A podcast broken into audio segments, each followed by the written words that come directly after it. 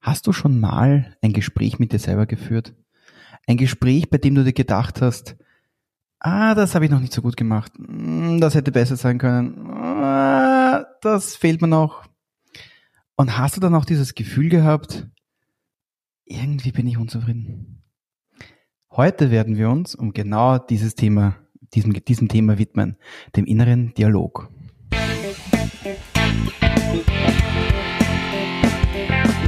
NLP Live, der Podcast für Frame Changer und Zukunftsbilder.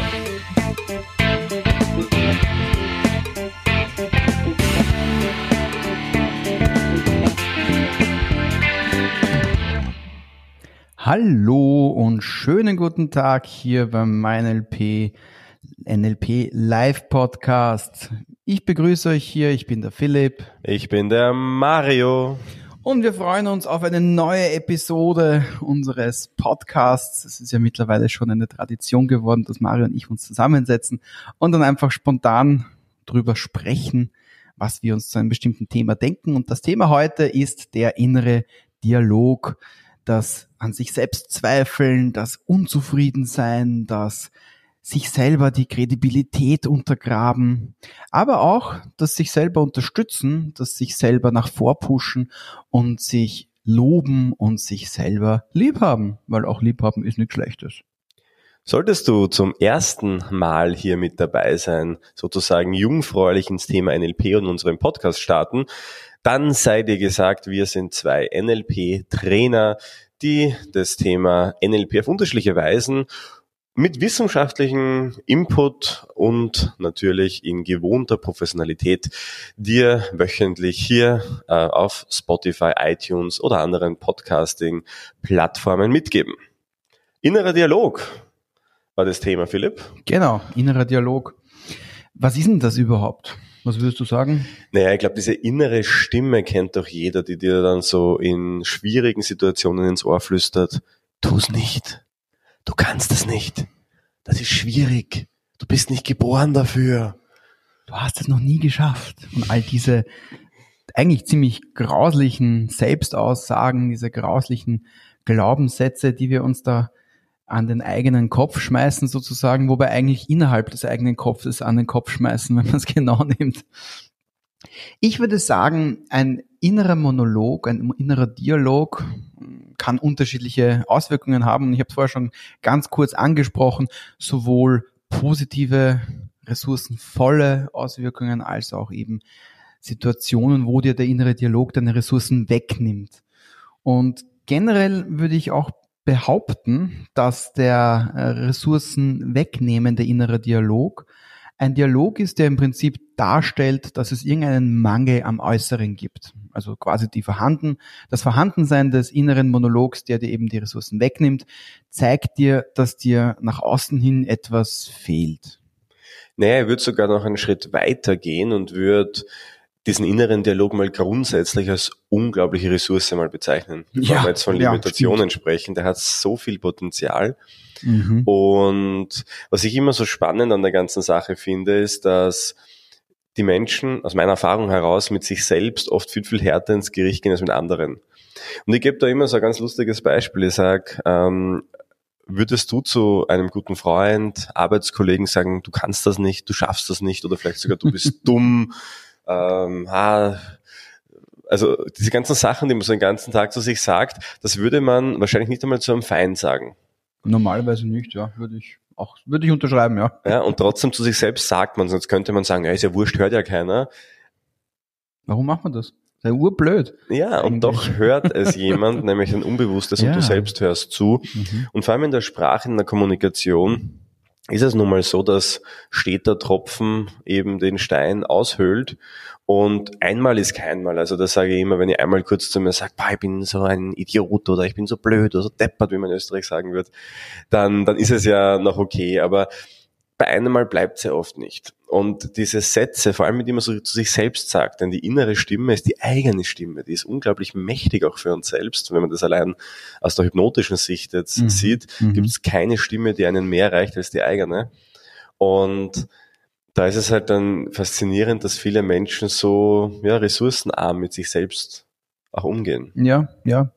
Ich würde sagen, eine, ein, ein großes Potenzial wie auch eine große Gefahr beides ist, dass man sehr gerne in diesen inneren Dialog sich noch mehr reinsteigert. Also einmal ist keinmal, zweimal ist auch noch okay, bei dreimal ah, wird schon weniger werden, bei viermal sind wir schon beim 50. Mal und dann reden wir eigentlich schon hundertmal miteinander und ah, ups, eigentlich ist aus diesem inneren Monolog eine sich selbst verstärkende, äh, ja, ein selbstverstärkende Fußfessel geworden sozusagen, die uns zurückhält. Und es ist ganz, ganz unterhaltsam. Es ist mir auch selber immer wieder mal äh, passiert, dass ich in einer Situation drin war, wo ich mir gedacht habe, naja, das habe ich jetzt nicht so gut gemacht. Äh, wo dann aber mein, mein Umfeld zu mir gesagt hat, boah, urgut gemacht, urleiwand, urgut. Fein, kann ich mir das von dir abschauen? wie hat das funktioniert? Also eine, eine ganz konkrete Situation war vor mh, hm, knapp einem halben Jahr, wo ich, wo ich bei einem Kurs selber teilgenommen habe und äh, ja, NLP angewandt habe, gemeinsam mit anderen NLP begeisterten Menschen.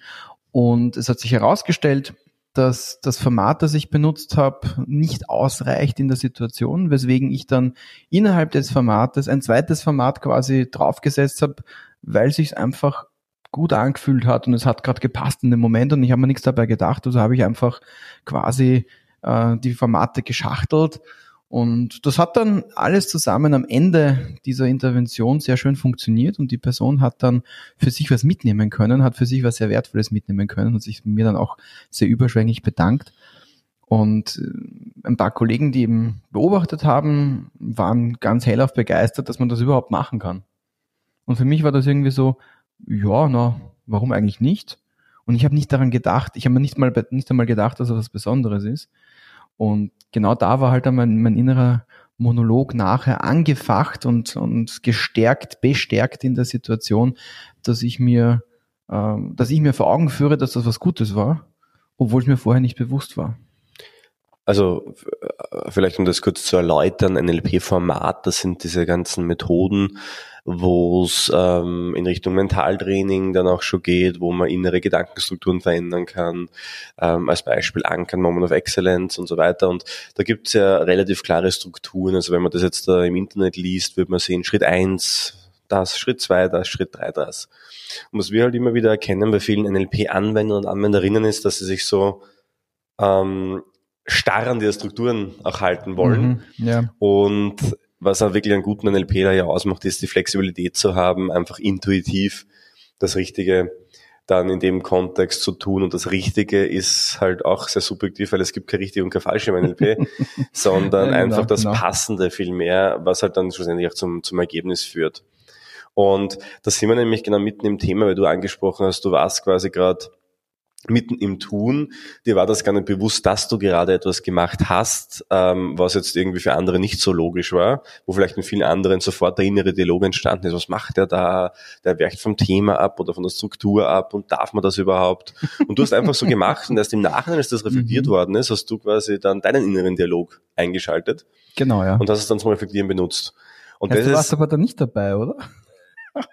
Nicht, dass ich mich erinnern könnte, aber ich kenne das, äh, ich kenne das nur so gut. Dabei, ich kenne das nur so gut. aber witzig, ja, du, du hast mir gerade tatsächlich wunderbar aus, aus, von, aus den Lippen gesprochen sozusagen. Genauso ist es passiert, ja. Genau. Und das ist ja auch eine sehr spannende Sache, wo man den inneren Dialog differenzieren müsste, denn es geht ja nicht darum, ähm, ist innerer Dialog gut oder schlecht, es geht vielmehr darum, wann ist er gut mhm. und wann ist er eher hindernd. Und wenn man zum Beispiel ins, ins New Code NLP reingeht, äh, wo wir auch eine Folge schon gemacht haben über High Performance States mit äh, dem lieben Florian gemeinsam, kannst du gerne mal diese Folge durchscrollen da wo es ja eben genau darum geht, wann bringe ich die Performance, wann bin ich in der Leistung drin und wann bringe ich auch mein höchstes Potenzial, das ich auch abrufen kann. Also wann, wann, wann gehe ich in der Aufgabe auf? Genau, und wann habe ich Zugriff auf alle Ressourcen. Mhm, und das sind genau, halt ja. ähm, oftmals Zustände, wo man sich im Flow-Zustand befindet oder wie wir eben im New Code sagen würden, im High-Performance-State.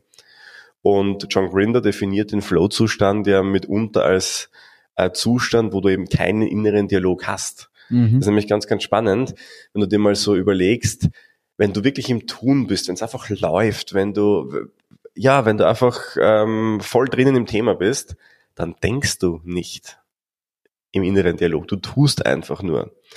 Und das ist ja auch etwas, was Daniel Kahnemann in seinem Buch Schnelles Denken, Langsames Denken beschreibt. Ähm, eine Literaturempfehlung, äh, uneingeschränkt äh, zu empfehlen, wo er halt auch beschreibt, es gibt halt so ein System, das eher im Denken besser ist quasi oder, oder, oder funktioniert, dieses langsame Denken, dieses schnelle Denken, wo es um intuitives Handeln geht. Und das erkennt man zum Beispiel bei, bei Sportlern sehr gut oder auch Profisportlern im Fernsehen. Wenn die im Tun sind, dann denken die nicht nach links und rechts, die, die machen einfach. Und sobald vielleicht was nicht so gut läuft, das ist vor allem bei mental sehr anstrengenden Sportarten wie zum Beispiel Tennis, Golf, Wahnsinn, ja, äh, habe mit vielen auch gesprochen, einen Golf-Mentaltrainer auch ähm, mal intensiver interviewt, was das betrifft. Und der hat gesagt, dieser innere Dialog, wenn der mal startet, hast du schon verloren. Dann ist schon vorbei. ja.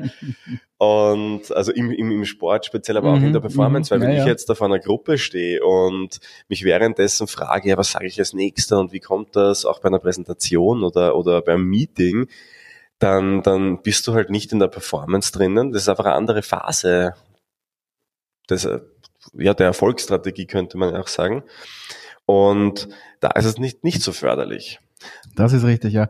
Eine andere Situation, in der ich mich befunden habe, äh, ich habe früher sehr gerne Sport gefochten und äh, hatte einen sehr, sehr guten Freund, mit dem ich mich, mit dem ich dann irgendwann einmal bei einem Wettbewerb tatsächlich die Klingen gekreuzt habe. Und das war mir extrem zwider, weil wir waren eben gut befreundet und ich habe mir gedacht, nein, ich will nicht gegen ihn kämpfen. Und äh, also ich war damals noch deutlich jünger und es war für mich auch eine, eine eben eine Herausforderung, gegen ihn zu kämpfen, weil ich das nicht wollte. Und äh, es hat, also die, ungefähr, ungefähr zwei Drittel des Kampfes habe ich, äh, habe ich immer so geschaut, dass der Stand ungefähr gleich ist und hatte, habe halt quasi gehofft, dass wir auf ein, auf ein, auf ein, äh, auf ein äh, Exequo kommen, wo man, wo es keinen Gewinner und keinen Verlierer gibt. Äh, im Endeffekt habe ich mir dann, je, je weiter der Kampf fortgeschritten ist, desto mehr habe ich mir gedacht, na, will ich nicht. Und aus genau dem heraus ist dann die Situation entstanden. Irgendwann hat er dann Ansatz. Und obwohl ich damals noch qualitativ besser gefochten habe, also ich hatte im Schnitt bessere Ergebnisse bei Wettkämpfen, ist es mir dann einfach schlichtweg nicht mehr gelungen, ihm nachzukommen. Und ich ich habe mir gedacht, na, das geht nicht, warum geht das nicht mehr? Das habe ich ja sonst immer alles geschafft und, und die Parade habe ich normalerweise super gut drauf, warum funktioniert das nicht? Und genau dieser innere Dialog hat mich dann eigentlich genau dazu gebracht, wo ich dann einfach nichts mehr zusammengebracht habe. Und das ist jetzt der Punkt, wo ich, wenn sich das, das war jetzt eine, eine einzelne Situation, wie der Mario schon vorher gesagt hat, einmal ist keinmal, äh, sollte sich sowas wiederholen, sollte solltest du so etwas bei dir zulassen, sollte dieser äh, ressourcenraubende innere Dialog quasi Fahrt gewinnen im Kopf, dann führt das im Wesentlichen zu Selbstzweifel, die uns, und genau die sind eben die, die, die, die, die Quelle an Entzug von Kraft, an Entzug von Kapazität und an Entzug von der Fähigkeit, wieder aus dem Loch herauszukrabbeln. Und wie ich schon vorher kurz erwähnt habe, wenn, wenn du dich da reinsteigerst und wenn du da vielleicht sogar in eine, in eine selbstverstärkende Spirale kommst, weil du schaffst es nicht mehr, dann passiert etwas, was bestätigt, dass du es nicht schaffst und deswegen schaffst du es in Zukunft auch wieder nicht und genau diese Schleife sich aktiviert, dann hast du einen richtig gescheit ausgewachsenen inneren Saboteur, mit dem du dich auseinandersetzen solltest. Weil auch der gehört zu dir jeder innere Saboteur, jede innere Stimme ist ein Teil von uns, ist ein Teil von unserem inneren Leben, ist auch vor allen Dingen ein Teil von unseren Bedürfnissen. Und die Bedürfnisse sind, sind da ein ganz, ganz wichtiger Punkt. Es ist insofern ja auch sehr spannend, als dass man ja oft diese inneren Dialoge sehr bewusst wahrnimmt auch.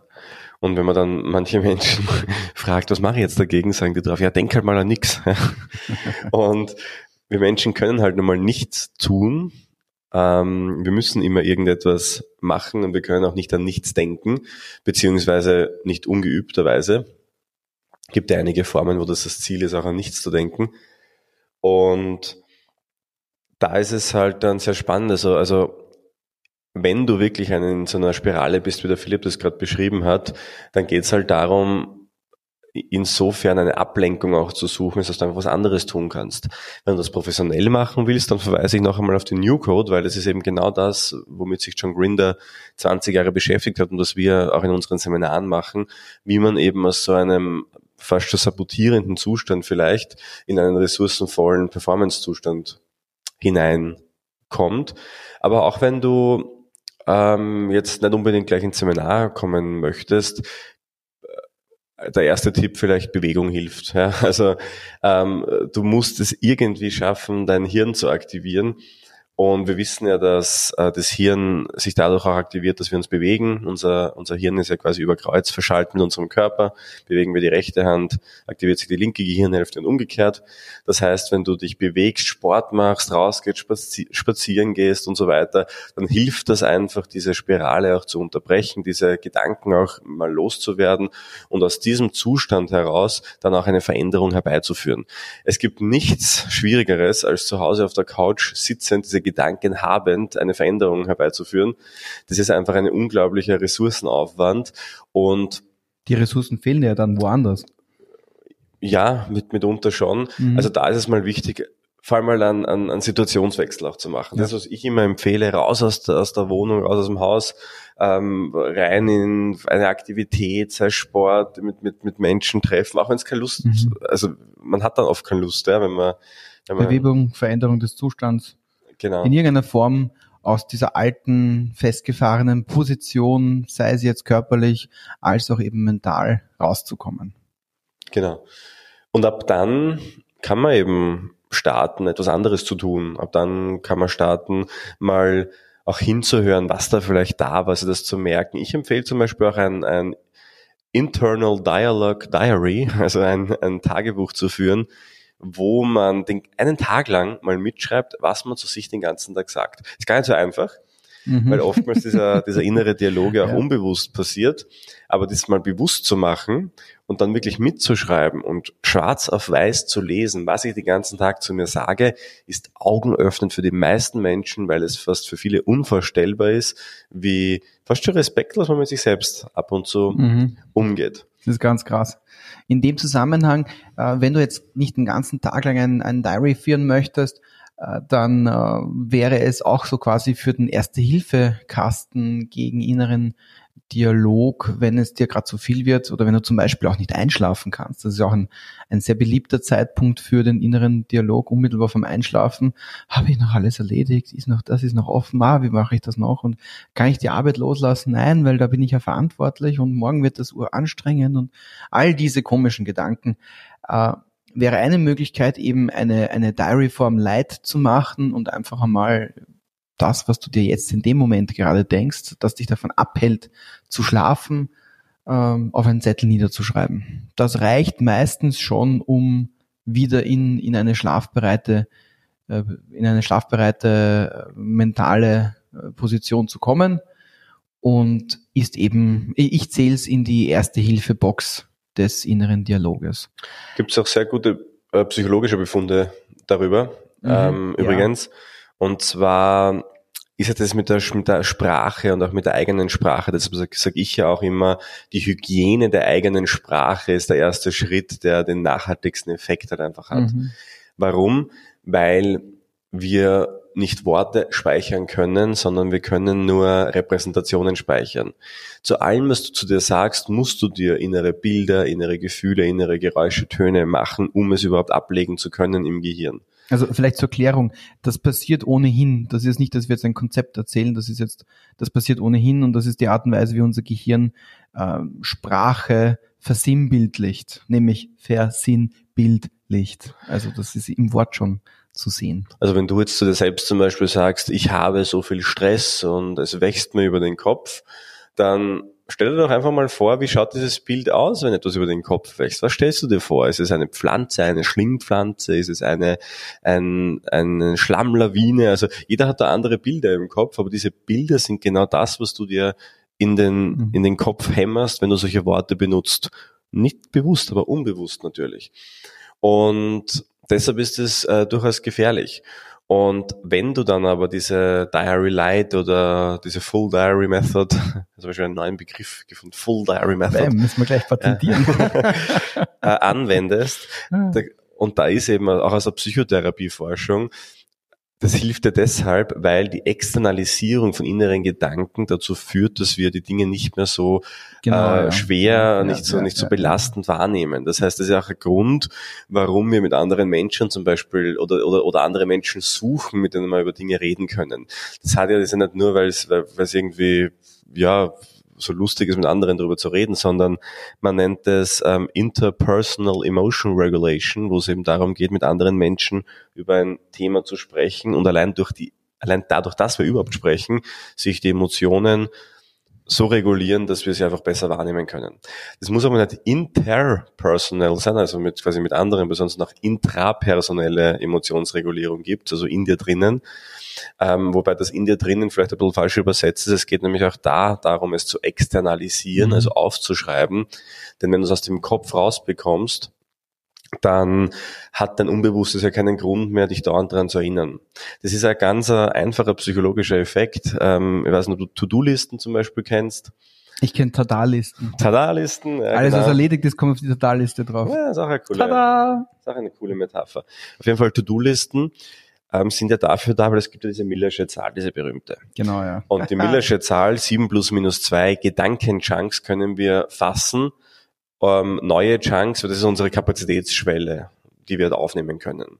Und wenn wir dann quasi neue Informationen aufnehmen wollen, müssen wir entweder die alte Information anknüpfen an Bekanntes, mhm. also Priming nennt man das dann, dann der Psychologie. Komplex zusammenfügen. Genau. Oder aber wir müssen es wieder einfach weglassen und wieder vergessen ja, oder droppen halt einfach. Die beruhigende Information ist, aktuellere Studien sagen sogar, dass die Zahl schon gesunken ist auf drei bis vier Stück. Ja, vier plus minus zwei sagt man jetzt da, mittlerweile. Ja. Das heißt, in dem Moment, wo sich ein Thema immer wieder in deinem Kopf herumdreht, ist das für dich ein Anzeichen, es ist sehr, sehr wichtig, Punkt Nummer eins. Und du hast es noch nicht irgendwo abgelegt, deshalb beansprucht es noch deine Ressourcen, deine Kapazität. Mhm. Und, und damit kannst du dich immer konzentrieren. Genau. Bist beschäftigt und kommst nicht genau. zu dem, wo du eigentlich jetzt gerade bist, nämlich in diesem genau. Jetzt. Denn solange es nicht abgeschlossen ist, ist ganz spannend, bleibt es da auch, weil unser Hirn immer Dinge fertig machen möchte. Das ist auch ein psychologischer Effekt. Zeigarnik-Effekt heißt dieser ähm, schön, also mit Zeppelin, Zeigarnik. Und der besagt eben, dass wir so lange etwas in Erinnerung behalten, bis wir es nicht entweder abschließen oder, und jetzt kommt's, externalisieren. Aus dem Grund sind To-Do-Listen einfach so genial. Ähm, ist natürlich ein, ein uraltes Mittel für Time-Management aber ein umso wirksameres, wenn der Moment, mhm. wo ich es aufgeschrieben habe, brauche ich nicht mehr dran denken. Und deshalb ist es auch mit so limitierenden Gedankengängen so, dass wenn man sie aufschreibt, man muss nicht mehr dran denken. Sie sind einfach, ja. man kann ja nachlesen, wenn man möchte, aber muss es nicht tun. Und allein das hilft schon vielen, das zu lösen. Genau. Und, und man ja. kann dann auch eben anfangen, einmal zu analysieren, was sage ich überhaupt dazu mir, welche Worte stecken drinnen und dann auch die in die Veränderung gehen. Das heißt, es hat einfach doppelten Effekt. Sofort hilft aber auch langfristig dann, wenn man es ändert. Spannend ist auch, wenn du dir dann dein, dein Diary anschaust oder dein Tagebuch anschaust und eben diese äh, interpersonelle, intrapersonelle Kommunikation mit dir selber durchleuchtest. Du kannst, du kannst davon ausgehen, dass jeder innere Dialog eine bestimmte Intention hat, irgendeinen bestimmten, irgendeinen bestimmten Sinn verfolgt, irgendeine bestimmte, irgendein bestimmtes Bedürfnis abdeckt. Jetzt sind natürlich positive innere Dialoge solche, die das, was vorhanden ist, verstärken und innere Dialoge, die dir eben die Ressourcen wegnehmen, machen genau das Gegenteil. Haben aber auch eine Intention. Also wann immer du in einer Gedankenschleife drin bist, wo du dich selber fertig machst, so ist hinter dieser Gedankenschleife irgendeine Intention versteckt, irgendein Sinn versteckt, irgendein Gefühl beschrieben, dass das eben auslöst. Und das Spannende, und das ist dann für das langfristige Bearbeiten von inneren Dialogen, das Spannende ist eben herauszufinden, was da dahinter steckt. Und hier kommen wir zu einem, zu einem nächsten großen Punkt. Und dieser nächste große Punkt ist die Selbstliebe. Selbstliebe als Konzept natürlich jetzt da vielleicht etwas, was nicht unbedingt direkt mit NLP verbunden wird. Deswegen gehen wir gleich auf einen Managementbegriff zurück, damit wir nicht mit so viel nicht mit so viel herzvollen und gefühlvollen Begriffen verbunden werden. Selbstliebe könntest du theoretisch auch als eine Form des Selbstmanagements bezeichnen. Also du kannst dir natürlich aussuchen, was dir lieber ist, Selbstliebe oder Selbstmanagement. Die Idee dahinter ist und die Intention hinter diesem Konzept ist, dass du dir anschaust, wie geht's mir jetzt gerade? Was habe ich jetzt gerade? Woran denke ich jetzt gerade, dass hinter all diesen Gedanken, die ich gerade habe, versteckt ist? Und da sind wir dann im, in, diesem, in diesem Bereich, da kommen wir zu dem Bereich, wo es sehr stark darum geht zu akzeptieren, dass es jetzt gerade einen inneren Dialog gibt. Und diese Akzeptanz liefert dir die notwendige Ressource in der Geduld, damit du dich darauf konzentrieren kannst, was dir eigentlich fehlt. Und wenn es klingelt im Kopf, so was bei uns gerade an der Tür geklingelt hat, ähm, dann kannst du nämlich auch was dran ändern. Also sobald du es bewusst machst und bewusst auch wahrnimmst.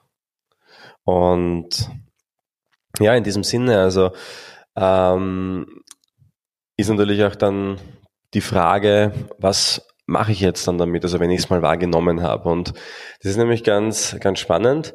Und zwar gibt es da zwei Quick Fixes, die äh, von beiden NLP-Gründern ich dir noch mitgeben möchte.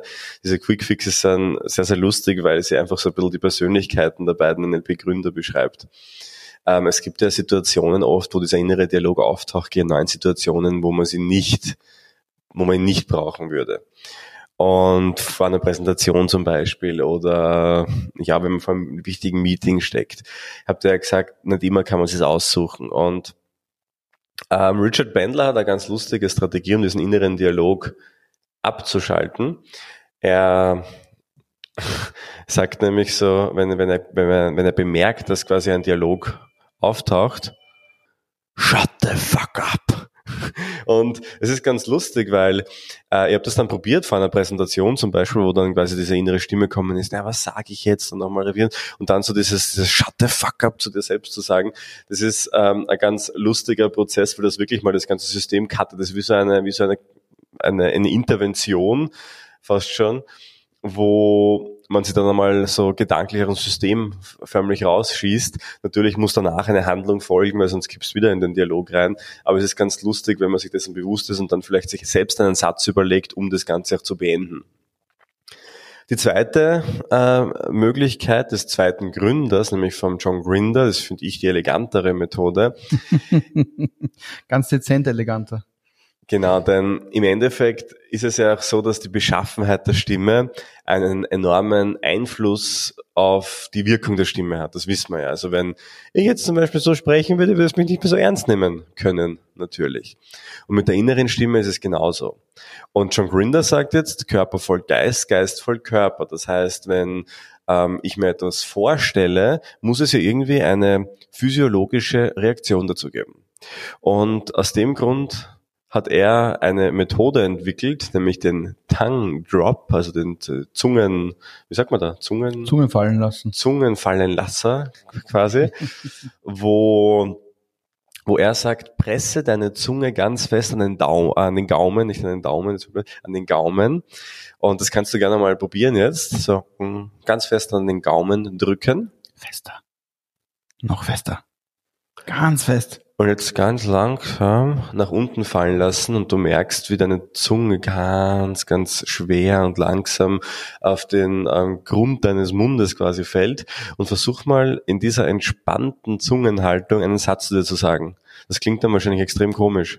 Äh, ich muss sagen, das ist richtig schwer. und jetzt stell dir mal vor, eine innere Stimme sagt dir aus voller Kraft heraus, du kannst das nicht. Du wirst jetzt nie so etwas bringen. Du merkst schon, da muss man ja förmlich lachen, da kann man es nicht mehr ernst nehmen.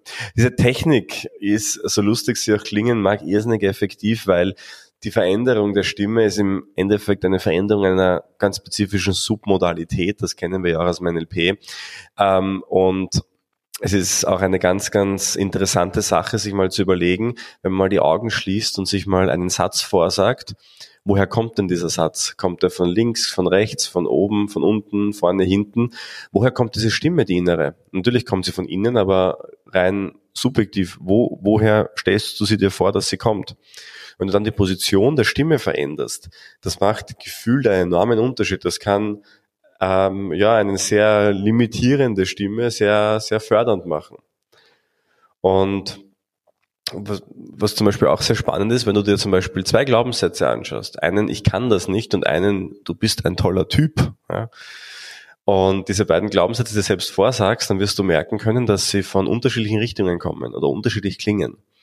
Und wenn du dir einfach nur überlegst, na, woher kommt der Ressourcenvolle her und einfach dann gedanklich diesen Ressourcenarmen dorthin schiebst, wo der Ressourcenvolle vorher war, dann wird auch der Ressourcenarme viel, viel ressourcenvoller dann schon klingen. Mhm, genau.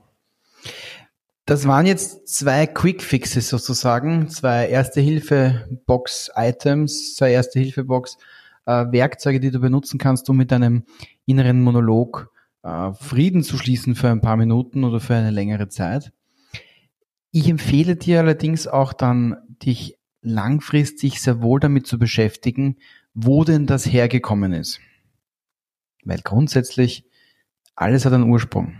Und der innere der innere Dialog wird immer und immer wieder kommen, wenn du dich mit diesem Ursprung nicht auseinandersetzt.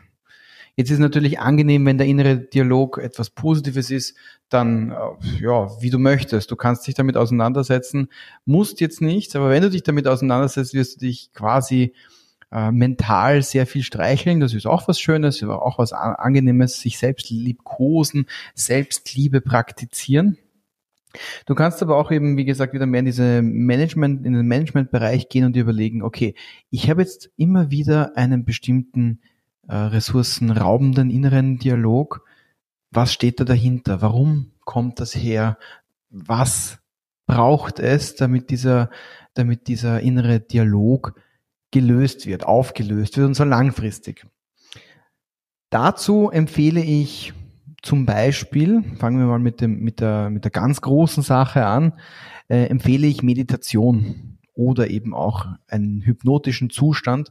Je nachdem, wie du es für dich definierst, äh, bringe dich in so einen Zustand hinein. Dazu haben wir auch schon Episoden hier auf unserem Podcast, wie das funktionieren kann beziehungsweise auch auf unserem Online-Practitioner oder du kommst einfach so zu uns äh, jedenfalls kannst du mit Hilfe eines hypnotischen Trance-Zustandes, eines Trance-Zustandes, äh, kannst du einfach einmal diesem inneren Monolog in dir folgen und einmal diese Gedanken einfach so quasi, wenn du es dir visualisierst, vor dir vorbeiziehen lassen, vorbeischweben lassen und einmal anschauen, wo denn diese, diese Datenautobahn an Informationen deines inneren Monologes hinführt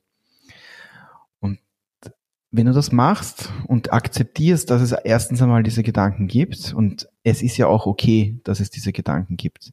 Sie stören dich in bestimmten Situationen, in anderen Situationen zeigen sie dir was auf, zeigen, zeigen sie dir irgendetwas, was dir fehlt oder ein Bedürfnis, was du generell wecken möchtest oder befriedigen möchtest, was halt bisher noch nicht der Fall war. Und dementsprechend, wenn du akzeptierst, dass sie da sind und dann Schritt für Schritt ihnen folgst, wirst du zu einem Punkt kommen, wo du erkennen wirst, was es denn ist, das dir fehlt. Was für ein Bedürfnis du, du, du für dich decken möchtest. Und da kommen wir dann zum zweiten Werkzeug.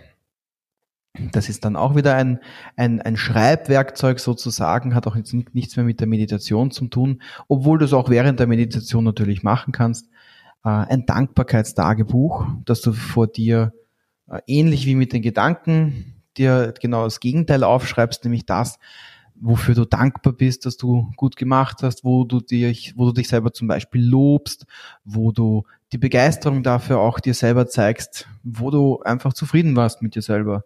Eben in diese, in diese Selbstakzeptanz, in diese Selbstliebe und dieses, in diese Selbstmanagement-Funktion quasi aktiv reingehst. Für sonstige weitere Schritte empfehle ich eine, eine, eine, wie auch schon der Mario vorher gesagt hat, Veränderung deines körperlichen Zustandes, also Bewegung oder Sport sogar, wenn du ein bisschen mehr Bewegung brauchst. Äh, in jedem Fall eine sehr schöne einleitende Übung, um eben in einen, in einen Zustand reinzukommen, wo du deinen Gedanken folgen kannst, ist bewusste Atmung, bewusste tiefe Atmung, wo du einfach mal nachfühlst, wo geht denn die Luft in deinem Körper hin? Was hat die, was hat das für eine Auswirkung? Wo dehnt es sich aus? Wie fühlt es sich an, wenn du zum Beispiel gedacht, Hausnummer, in deinen Fuß hineinatmest oder in dein Kreuz oder in deine linke Augenbraue? Als ganz banale, äh, beliebige Beispiele. Probier das einmal aus und während die Gedanken immer an dir vorbeischwimmen, vorbeischweben, wirst du mehr und mehr erkennen, was denn da eben dir fehlt oder was du noch brauchst. Im Wesentlichen, um das zusammenzufassen, äh, alles, was dir hilft, deinen eigenen Körper mehr zu spüren, deinen, deinen Körper mehr zu benutzen, äh, sei es jetzt Yoga, Sport oder was auch immer, Bewegung, wird dir eben die Möglichkeit geben, durch die Zustandsveränderung den inneren Dialog zu, ver zu verändern oder vielleicht sogar zu verlassen. Und durch das Niederschreiben wirst du die Möglichkeit haben, ihn für dich selber zu analysieren und eben herauszufinden, was denn da die, die, der, der Ursprung ist. Je länger du dich damit beschäftigst und zwar auf diese gesunde Art und Weise, diese, dieses, diese echte und ehrliche Neugier, diese Selbsterforschung, was denn da der Ursprung ist, desto mehr wirst du erstens über dich selber kennenlernen. Und das ist wieder eine wunderbare Metapher für das NLP, weil da geht es ja darum, auch sich selber kennenzulernen und mit sich selber effizient und effektiv umgehen zu können. Als auch eben ganz nebenbei genau diese Probleme für dich lösen können. Und das ist ja, glaube ich, etwas, was wir alle wollen. Gut. Wir sind für heute wieder mal am Ende angekommen.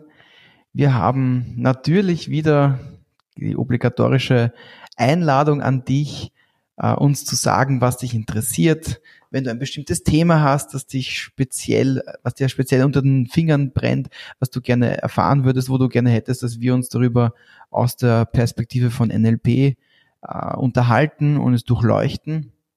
Wir freuen uns über Feedback natürlich auch auf Spotify und eben iTunes. Und darüber hinaus ja. Laden wir dich, glaube ich, auch mal in eines unserer Seminare ein, wenn du noch nicht warst. Denn vor allem dieses Thema Glaubenssätze ist natürlich ähm, eines und auch innerer Dialog.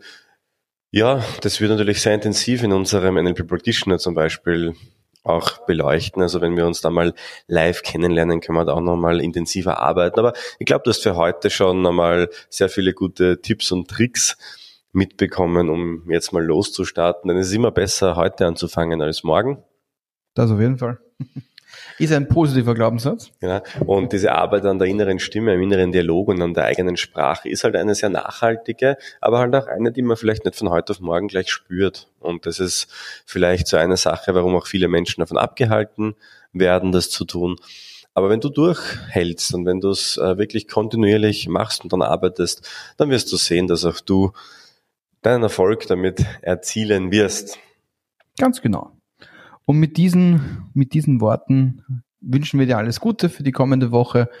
Wir sehen uns oder wir hören uns, wenn es wieder mal heißt, willkommen beim, beim NLP Podcast. Dem Podcast für Frame Changer und Zukunftsbildner.